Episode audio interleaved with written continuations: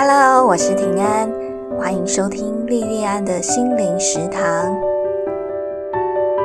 欢迎收听莉莉安的心灵食堂第八集。播出的这一天刚好是圣诞节，先祝所有的听众朋友圣诞快乐，Merry Christmas！二零二零年即将结束，如果你今年年初有立新年计划的话，这一些计划都实现了吗？跨年的这一天，你会去看烟火演唱会吗？我在三十岁前后的那几年，二十几、三十岁那几年啊。在台北捷运市府站附近的大楼上班。那个时候一零一还在盖，不过台北市政府前广场那时候已经是跨年的热门地点了。有好几年的时间，我跟几个很好的同事，我们都会在公司里面跨年。那我们公司有个很大的阳台，我们就在公司的阳台上看跨年的烟火，听演唱会，然后还会揪自己的朋友一起来公司。好，在公司很好，有座位，然后不用人挤人，还随时可以自己去泡茶水、吃点心。等到市府捷运站跨年的人潮散的差不多的时候再回家，这是非常舒服的跨年方式。也就是那几年，我会想要跟着大家一起去参加跨年。后来渐渐的，我对这样活动就没有兴趣了。不止国历跨年，农历过年也是哦。平常生活怎么过，跨年那一天就怎么过。而且外面越是热闹，我就会反而更想要安安静静的过，安安静静的盘点这自己这一年来的得失。然后想一想，接下来的这一年，我想过什么日子，有什么新的计划。今天想要跟大家分享一部适合安静品味的动画电影——宫崎骏的《心之谷》。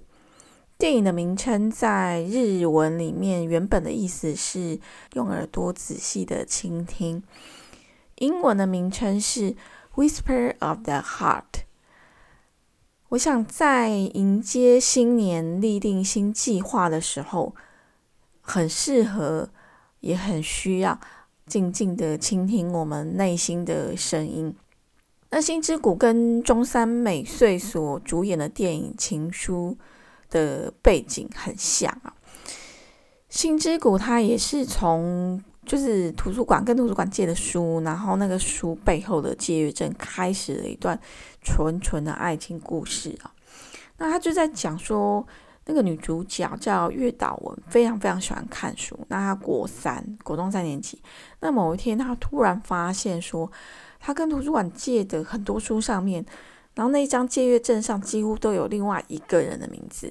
那这个名字叫做天泽圣司。那有次。月岛文他要送便当去给他爸爸，那他爸爸是在图书馆工作嘛，就刚好中途看到一只很胖的猫，这只猫叫阿月，就好玩就追它，就意外就追它追到说那个天泽圣司他爷爷开的一品店里面，然后他就算是很正，其实他们之前就已经就是见过很多次，可是都没有正式的讲话，然后也不是正式的认识这样子。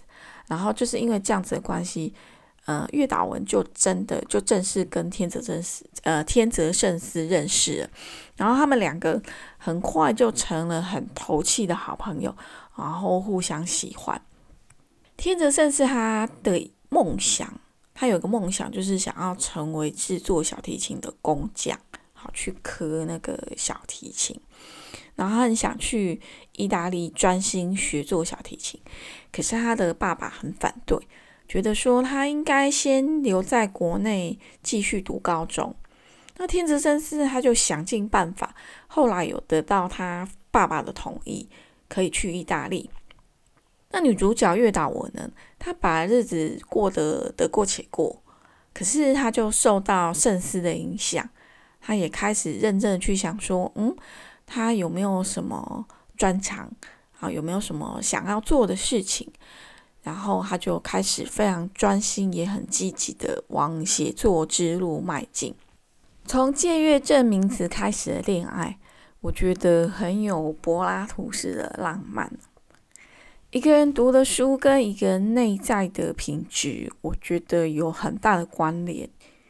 我记得曾经在某一个影片上看过知名导演吴念真先生说过，他觉得一个人的书柜是他很隐私的地方。那这个我也很有同感哦，因为我觉得你其实是可以从一个人读的书判断他对什么有兴趣。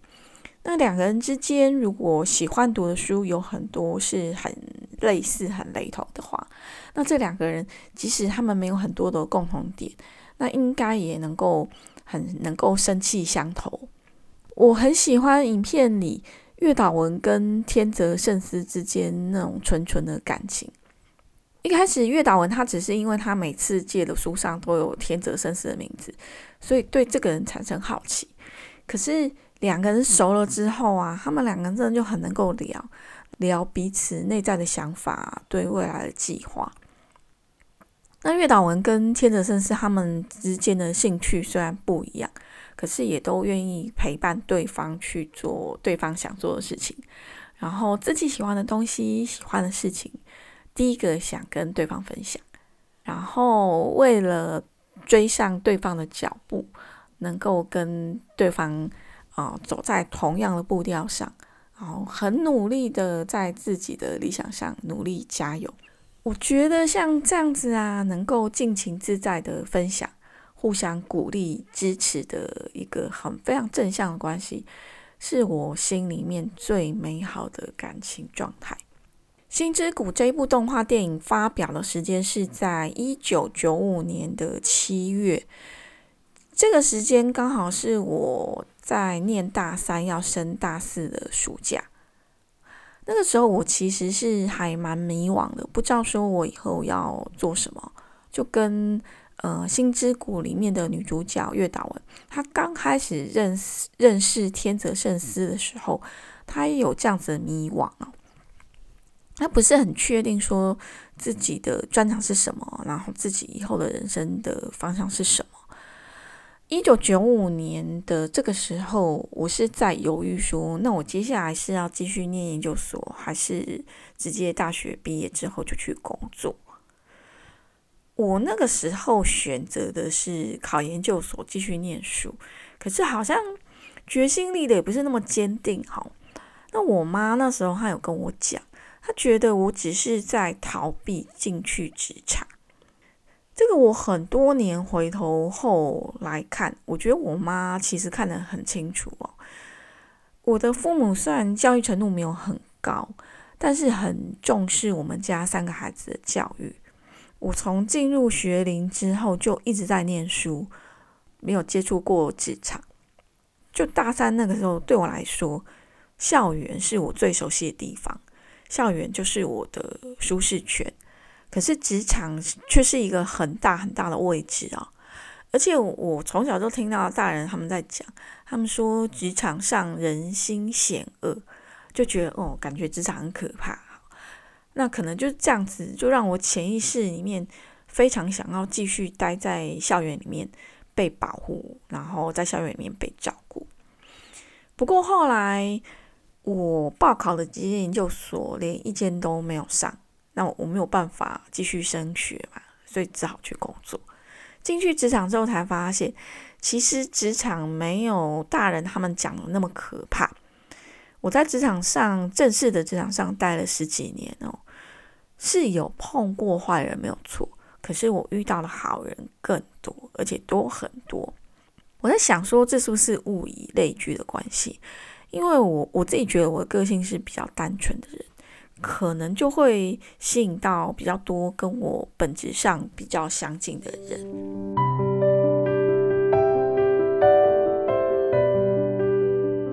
宫崎骏的动画向来都很受欢迎，可能你也已经看过《星之谷》这部电影啊。我最近是第一次看，那看完以后，我就会在想哦，如果我是他在一九九五年上映的那一年看。我应该对月岛文这个女主角会有很多的投射，可是也应该只会对她有投射。可是我现在在看这部动画电影啊，我对月岛文还是有投射。可是除了对月岛文有投射以外，我同时也能够理解月岛文跟天泽圣司他们父母亲的想法。如果你的孩子现在国中三年级，他跟你说他不要继续升学了，他要去当小提琴的工匠，或者是说他要开始专心写作，他不要考高中，不要继续念书了，你会不会同意？我自己觉得哈，我是一个对小孩子的教育很开明，不是很重视孩子成绩的妈妈。要是我，我坦白讲，我不会同意。因为我觉得这个年纪还太小，你至少等到高中再来考虑是不是要专心发展自己某一方面的才能，再来考虑说你要不要直接去练专业的技术。那即使是写作，我觉得某个方面来讲，它其实还是有专业技术的美感在。可是，在国三而已，就决定说你不要升学。然后要专心的发展写作，或者是哦某一方面的技术，我是没有办法接受我的孩子去做这样的决定啊。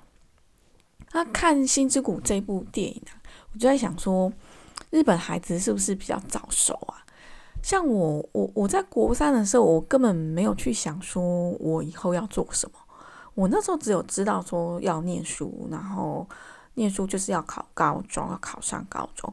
然后考上之考上高中之后，再用功读书念三年，然后之后要考大学，要考上大学。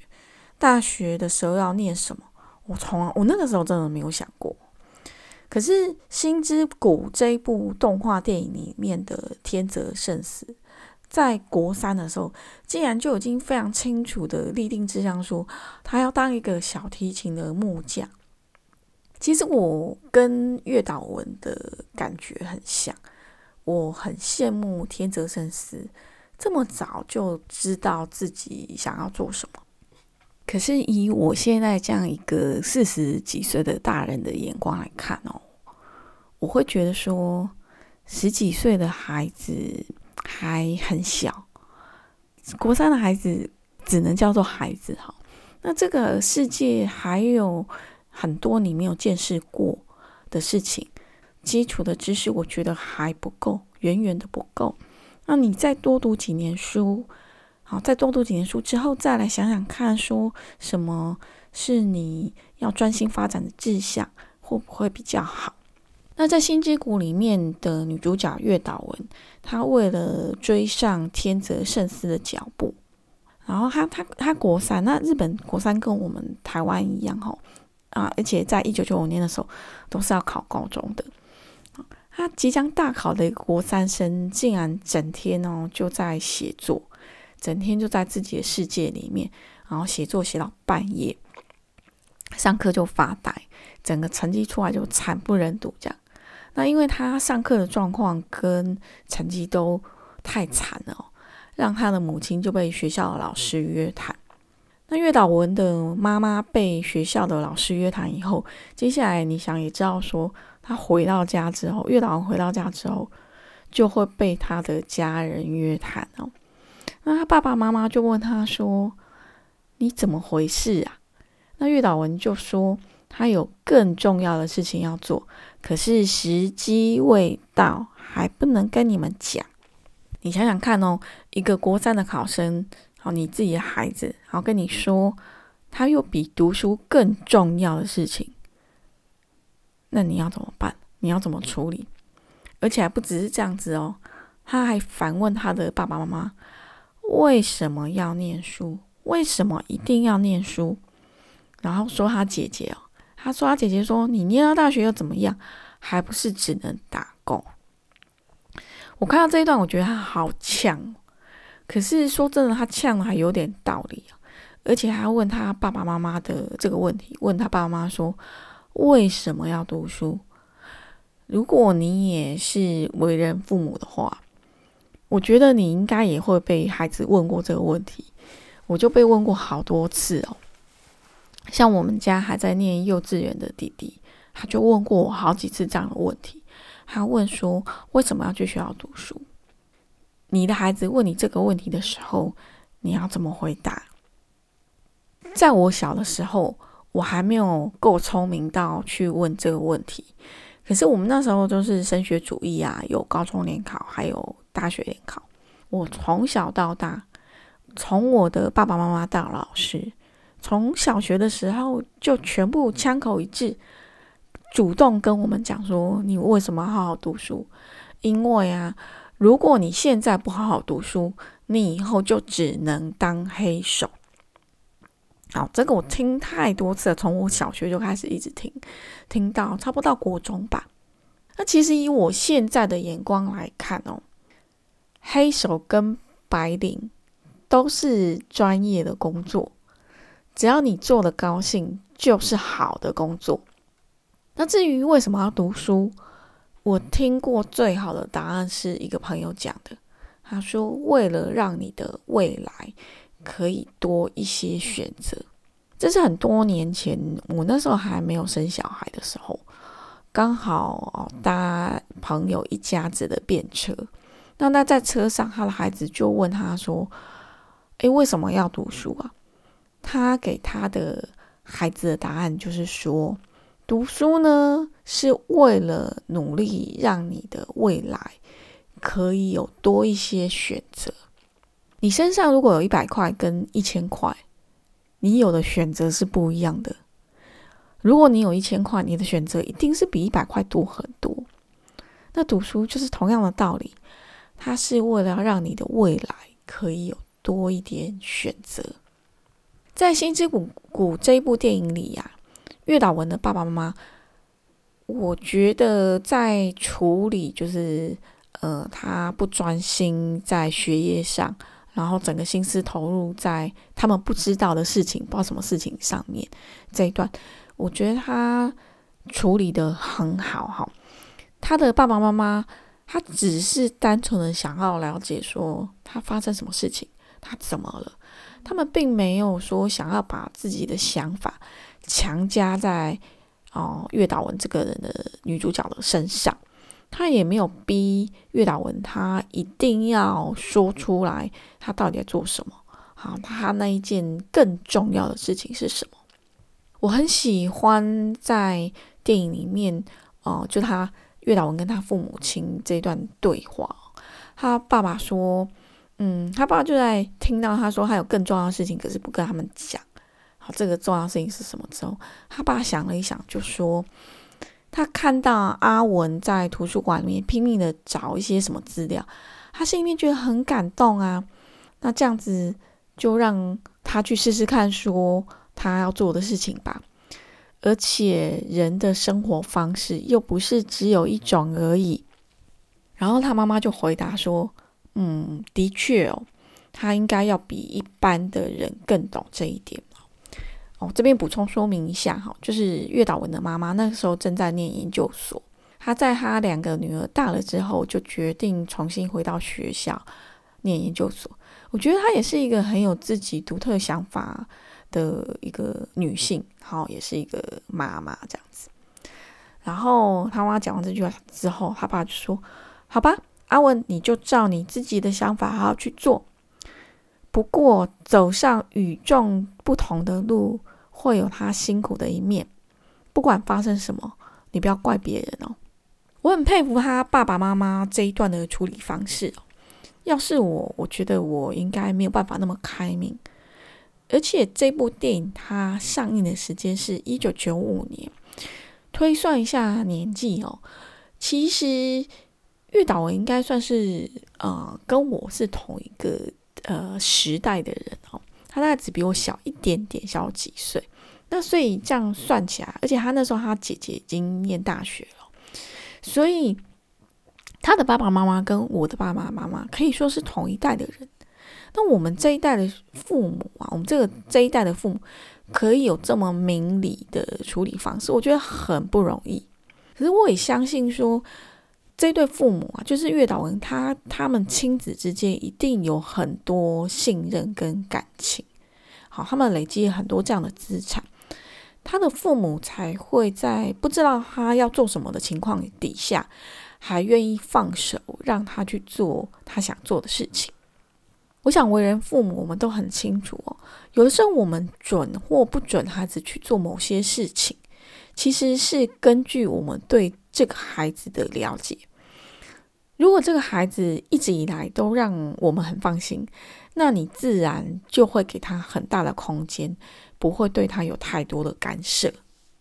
后来反而是月岛文他把作品完成以后，发现他还有太多的不足，需要学习的还很多。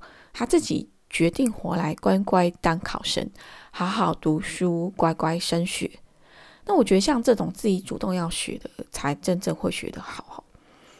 我很喜欢《星之谷》这部电影里面一段关于矿石的剧情啊。但是月岛文他打算说，他要好好努力追上圣斯的脚步，然后决定要好好写作的时候，他去找圣斯的爷爷。那爷爷给他看一块有裂缝的云木，裂缝里面是绿柱石。爷爷说，绿柱石是含有绿宝石的原石。阿文跟圣斯就像这块石头一样，是没有经过磨练的原石。他最喜欢这种原石哦。可是做小提琴跟写故事不一样，是从心中寻找原石，经过长期磨练才行，是很费事的工作。爷爷的这一段话让我想到《易经》第二十六卦。大畜卦，畜是牲畜的那个畜字，但是它在卦里面要念畜，储蓄的蓄。几千年前的农业时代，牲畜就等于财富，所以大畜卦顾名思义就是很多很多的牲畜，很大很大的财富。想当然，这个就是一个大吉卦。可是一个卦它有六个爻，哈，就是。阳爻、阴爻，那总共从下到上有六个爻。从时间顺序上，从第一个爻走到第六个爻，大畜卦要到第四个爻才看得到一个吉字。那前面一到三个爻都很辛苦，熬到第三个爻的时候，爻辞是“良马逐，利坚贞”。良马就是好的马，良马逐，逐是追逐的逐。力坚贞，哈，过得很辛苦。日闲于位，力有攸往。日闲于位的意思就是说，要以非常人的勤奋跟辛苦去锻炼自己的专业，要非常努力的自我精进。那第三个爻，他的意思是说，你就是要非常非常的努力，非常非常的辛苦的去锻炼自己，然后呢，你才会进到后面第四个爻。第五个爻，那你才有后面三个爻的好日子过。而每一个孩子都是外表粗犷的原矿，需要大人们很长时间用心跟耐心去教育，才能把孩子内在的美好挖掘出来，造就孩子的大序。那身为大人的我们，其实我觉得我们跟孩子一样，内在也有原矿。那我们可以用我们自己的力量去探寻，然后自我鞭策，用那个第三爻的精神，日闲于位，创造属于我们自己的大序。《星之谷》是一部风格清新的作品啊，作品里面人物之间的情感，还有男女主角对梦想的追求，我觉得都很纯粹哦。而月岛文他的父母亲对月岛文的教育态度跟方式，我觉得也很值得我们当父母的参考。二零二零年对全球来说，我觉得都很辛苦哦。一场疫情改变了这个世界很多既定的规则。希望今年度的灾厄可以随着日历年的结束而结束，新的一年可以有崭新美好的气象。新旧交替的时候，让我们静静聆听自己的心，为新的一年拟定出最适合我们自己的方向跟目标。今天的节目就到此结束喽，谢谢你的收听，希望你喜欢我的节目，我们明年再见喽。